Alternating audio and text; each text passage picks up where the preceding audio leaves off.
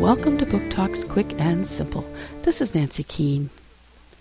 Grump, groan, growl. Bad mood is on the prowl. How do you avoid a bad mood? Do you just give in to it and grump around?